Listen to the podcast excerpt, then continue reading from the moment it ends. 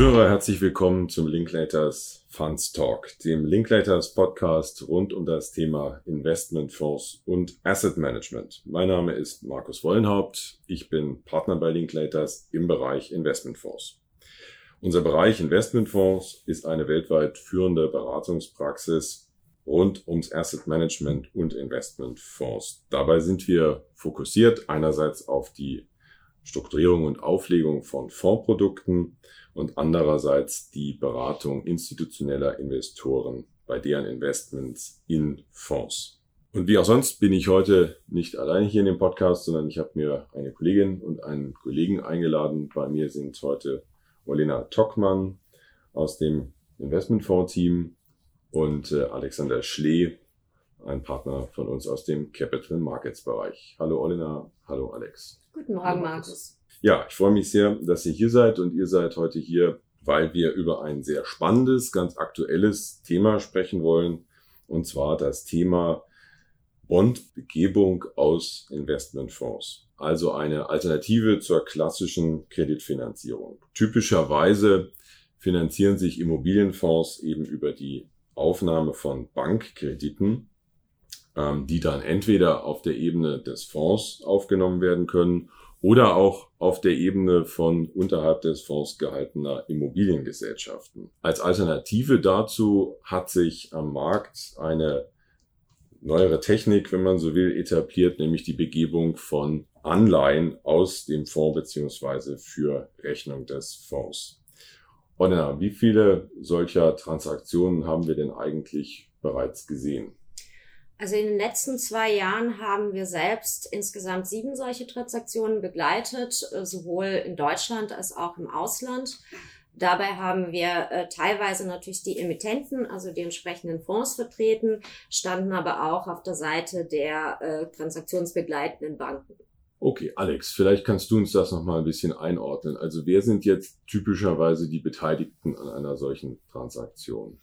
Ja, wie Olena gerade berichtet hat, ähm, es gibt zwei wesentliche Parteien. Ähm, einerseits die Emittentin, hier der Fonds, ähm, und andererseits die Investmentbanken, die Underwriter, die also äh, die An Anleihe in den Markt platzieren.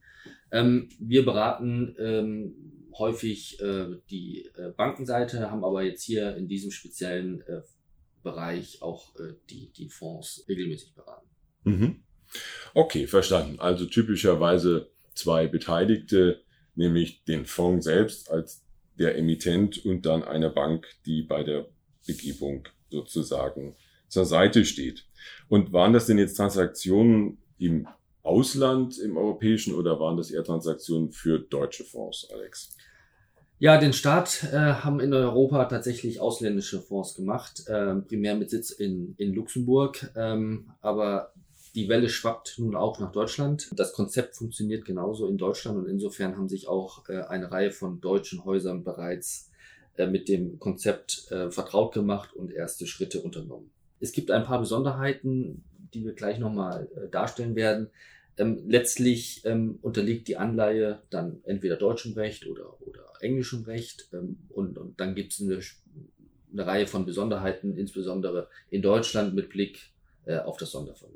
Okay, also das heißt, wir sehen das jetzt auch in Deutschland, äh, zumindest, dass das Interesse dort stark zunimmt an dieser Art von, von Transaktionen. Ähm, wenn man jetzt mal wirtschaftlich draufschaut, Alex, für, für welche Emissionsvolumen ist das überhaupt interessant? Ich nehme an, dazu kommen wir auch später noch. Ähm, es ist ja auch mit gewissem Aufwand verbunden. Was muss man denn so einsammeln am Markt, damit so eine Transaktion Sinn ergibt? Der Aufwand für zumindest mal die erstmalige Aufsetzung der Struktur äh, darf nicht unterschätzt werden. Wir haben eine Reihe von Kosten, insbesondere mit Blick auf die beteiligten äh, Parteien. Ja, wir haben die Investmentbanken, wie erwähnt, wir haben die Wirtschaftsprüfer, wir haben Ratingagentur und Anwälte, so dass ähm, das Ganze nur wirtschaftlich wirklich sinnvoll ist, wenn man gewisse Volumina erreicht. Es gibt keine klassische Mindestgröße, aber was wir in der Vergangenheit gesehen haben, typischerweise sogenannte Benchmark-Anleihen, mit einem Volumen von 500 äh, Millionen Euro. Die Untergrenze dürfte irgendwo bei 150 Millionen liegen. Nach oben hin gibt es natürlich keine Begrenzung. Mhm. Okay, verstanden. Das sind natürlich dann schon ganz schöne Brocken, wenn man so möchte. Ähm, also ist es, ist es fair zu sagen, Alex, dass man diese Transaktionen vermutlich für Spezialfonds mit kleineren Volumina ernsthafterweise gar nicht, gar nicht überlegen wird oder nicht jedenfalls häufig sehen wird. Ja, wie erwähnt, der Aufwand ist nicht zu unterschätzen. Ähm, die Volumina der Emissionen, da gibt es gewisse Mindestanforderungen, ja, um einfach die Liquidität im Markt, im Handel ähm, aufrechtzuerhalten. Und ähm, natürlich darf man auch nicht unterschätzen, ähm, mit einer solchen Kapitalmarkttransaktion gehen dann natürlich auch gewisse Folgepflichten für den Emittenten einher. Mhm. Jetzt frage ich mich, wenn man das so anschaut, und ich hatte ja eingeleitet, wir grenzen es ab zu einer normalen Kreditfinanzierung. Wo sind denn eigentlich die wesentlichen Vorteile der Benutzung einer Anleihe im Gegensatz zum normalen Kredit? Also aus rein technischer Sicht ist ein wesentlicher Vorteil der Anleihen, dass sie ohne Begebung von Sicherheiten äh, erfolgen können. Wir wissen nun alle, dass Stellung von Sicherheiten an sich ein aufwendiger und kostspieliger Prozess sein kann. Und insbesondere im äh, Bereich Immobilien, die Grundsicherheiten müssen eben in den Grundbüchern oder entsprechenden Registern im Ausland eingetragen werden. Das dauert sehr lange und ist zuweilen auch sehr teuer. Äh, bei den deutschen Immobilienfonds kommt noch dazu, dass ähm, die Stellung von Sicherheiten eben den regulatorischen Anforderungen des KGB unterliegt. Mhm. Da sind zum einen die Belastungsgrenzen zu beachten, die zwischen Publikums- und Spezialfonds ähm, variieren können. Und äh, es muss ja auch die Verwahrstelle eingebunden werden, was eben eine zusätzliche ähm, zeitliche Verzögerung bedeuten kann, beziehungsweise einen zusätzlichen Abstimmungsbedarf. Äh, weiterhin ist es ein immer noch häufig anzutreffendes Thema äh, bei der Sicherheitenstellung, dass auch die Anlagebedingungen der deutschen Sondervermögen teilweise noch veraltet sind und äh, das Spektrum eben der zulässigen belastbaren Vermögensgegenstände äh, etwas enger fassen, als es gesetzlich grundsätzlich zulässig wäre. Und alle diese Fragestellungen, alle diese Themen erspart man sich natürlich, wenn die Sicherheiten gar nicht gestellt werden müssen. Alex, jetzt haben wir gehört, dass Sicherheiten nicht zu stellen sind. Das klingt in der Tat nach einem großen Vorteil. Gibt es weitere Vorteile aus deiner Sicht? Ja, das ist ähm, schon der Fall. Wir, wir haben natürlich ein anderes Investorenpublikum. Ähm, wir haben kein bilateral, bilaterales Darlehen mit einer Bank, sondern wir sprechen einen großen Kapitalmarkt äh, an. Und auf der anderen Seite haben wir im Vergleich zu der Kreditdokumentation äh, ähm, ja weniger restriktive Bestimmungen typischerweise. Ähm, ja, der Schutz der Anleihegläubiger ist sichergestellt äh, durch äh, eine Negativverpflichtung, eine Kontrollwechselklausel, gewisse Reportingpflichten und Financial Covenants.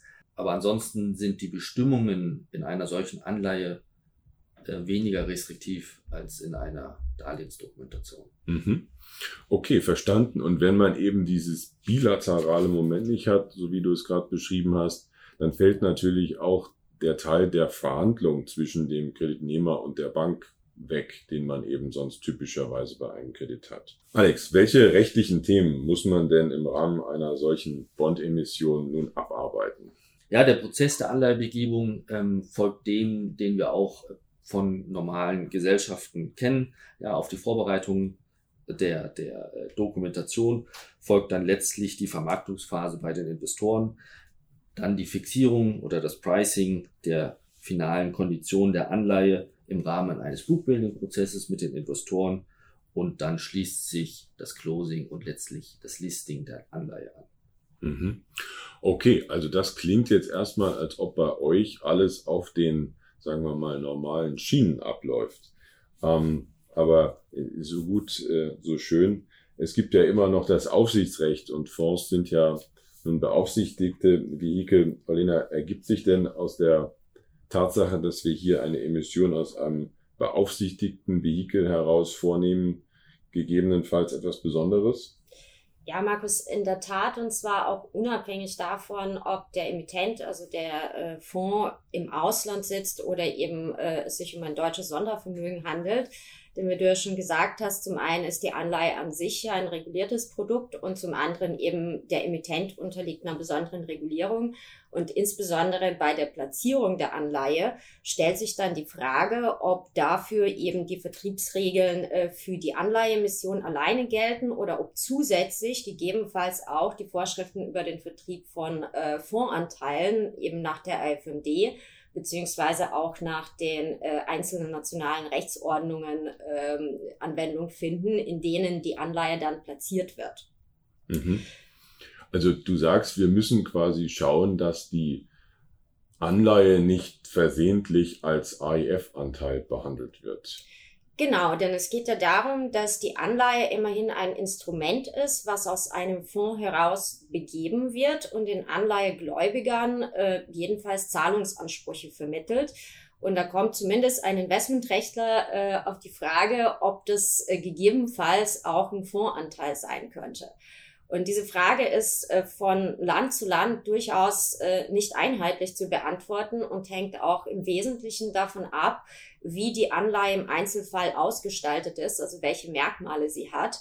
Äh, man muss auch beachten, dass auch wenn wir schon eine Reihe dieser Transaktionen eben ähm, in Europa gesehen haben, es bei weitem nicht in jeder Jurisdiktion schon eine gefestigte Meinungsbildung dazu gibt, geschweige denn eine gefestigte Verwaltungspraxis. Und das erschwert natürlich äh, die entsprechende Analyse und ähm, die entwickelt sich äh, immer wieder fort. Okay. Verstanden. Also das heißt, da muss man dann tatsächlich Land für Land schauen, wie die lokale Betrachtung, Einwertung einer solchen Anleiheemission ist. Okay, klingt nicht ganz unkompliziert, aber machbar. Jetzt haben wir ja schon ein paar Mal äh, im Gespräch erwähnt, dass auch Anleihen aus deutschen Fonds, also wir reden jetzt hier im Schwerpunkt von deutschen Sondervermögen heraus, offensichtlich möglich sind. Ähm, wenn man sich jetzt das Sondervermögen mal so anguckt, ähm, Olena, das hat ja keine Rechtspersönlichkeit. Ähm, da stockt man jetzt erstmal einen Moment. Wie funktioniert denn das jetzt eigentlich mit dem deutschen Sondervermögen? Also in der Tat, äh, dass das deutsche Sondervermögen äh, keine Rechtspersönlichkeit hat, äh, führt zu einer Reihe von sehr speziellen, rein deutschen Fragen, die jetzt äh, zugegebenermaßen im Kontext von äh, Emissionen aus den ausländischen Fonds heraus, insbesondere aus solchen, die in äh, Gesellschaftsform bestehen, äh, sich eben nicht stellen weil diese ausländischen Produkte ähm, unter anderem auch in Vertragsform äh, durchaus in der Lage sind, solche Anleihen selbst zu begeben. Das ist bei dem deutschen Sondervermögen nicht der Fall. Auch bei der Anleihe äh, wird sie nicht durch das Sondervermögen begeben, sondern eben klassischerweise durch die KVG, handelt im eigenen Namen, aber für Rechnung des Sondervermögens. Und das führt zu einer besonderen Situation, in der die wirtschaftliche Grundlage äh, dieser Transaktion ja nach wie vor die Vermögensgegenstände des Fonds abbilden und der zivilrechtliche Vertragspartner der Anleihegläubiger aber eben die KVG ist. Mhm. Und die Herausforderung besteht darin, dann eine Verknüpfung, eine wirtschaftliche Verknüpfung zwischen der wirtschaftlichen Grundlage und dieser zivilrechtlichen Vertragsposition zu schaffen. Mhm. Okay, das klingt ja jetzt einigermaßen komplex. Ähm, das heißt aber jetzt, wenn ich bis dahin erstmal versuche, den Gedanken zusammenzufassen, durch die Tatsache, dass wir hier aus einer KVG heraus eine Anleihe begeben für Rechnung eines Sondervermögens, gibt es dann doch Besonderheiten, im Vergleich zur Emission aus in Gesellschaftsform gegründeten Fonds. Alex, du hattest das, glaube ich, ganz zu Anfangs auch erwähnt. Das heißt, im Prospekt für diese Anleihe wird dann in Deutschland die KVG auch eine größere Rolle spielen müssen. Das ist richtig. Die KVG ist letztlich die technische Emittentin ähm, der Anleihe ähm, und tritt nach außen technisch auf als Schuldner die zugrunde liegende Kreditwürdigkeit, also das, was für den Investor von Bedeutung ist, ähm, ähm, wenn er sich das Ausfallrisiko anschaut äh, mit Blick auf sein Investment, das Rating, das erstellt wird, das ist letztlich natürlich bezogen auf den zugrunde liegenden Fonds. Mhm. Und Olga, du sagtest jetzt, man muss die Verknüpfung quasi herstellen. Wie funktioniert denn das jetzt technisch? Also letztlich funktioniert das dadurch, dass man äh, bei den Anleihemissionen aus den deutschen Fonds heraus ein bisschen anders als bei den ausländischen Fonds doch auf das Instrument der Besicherung zurückgreifen muss. Und diese Besicherung erfolgt allerdings nicht äh, mit den Vermögensgegenständen des Fonds, sondern letztlich äh, durch die Sicherungsabtretung der Aufwendungsersatzansprüche der KVG. Äh, das führt wiederum zu einer Reihe von äh, für den Juristen sehr spannenden äh, Fragen, die dann im Rahmen der Transaktion auch durchaus zu beantworten sind, wie zum Beispiel die Rechtsnatur vom Aufwendungsersatzanspruch oder auch die Zuordnung von Vermögensgegenständen in einem zwar wenig wahrscheinlichen, aber ja immerhin möglichen Fall der KVG-Insolvenz ähm, denn wie Alex gesagt hat, im Rahmen der Transaktion ist ein Wertpapierprospekt zu erstellen und alle diese Punkte müssen dort äh, in geeigneter Weise natürlich aber offengelegt werden. Okay, das verstehe ich. Das heißt, hier beim deutschen Sondervermögen überbrücken wir sozusagen diese Tatsache der fehlenden Rechtspersönlichkeit oder anders gesprochen, wir schaffen einen wirtschaftlichen Link zwischen der begebenen Anleihe und dem unterliegenden Vermögenstopf, nämlich dem Fonds, in dem wir den sogenannten Aufwendungsersatzanspruch abtreten an diejenigen, die in die Anleihe investieren. Wenn man jetzt nochmal einen Schritt zurückgeht äh, und ins KAGB hineinschaut, ähm, dort ist ja nirgends die Rede davon, dass man für einen Investmentfonds oder für Rechnung eines Investmentfonds Anleihen begeben darf. Ist das überhaupt zulässig, Olena? Also aus unserer Sicht sollten die Anleihemissionen auch aus dem deutschen Sondervermögen heraus äh, zulässig sein. Äh, du hast recht, das KGB äh, äh, spricht nicht von Anleihemissionen, aber ähm, es handelt sich ja letztlich nur um eine andere Form der Fremdkapitalaufnahme.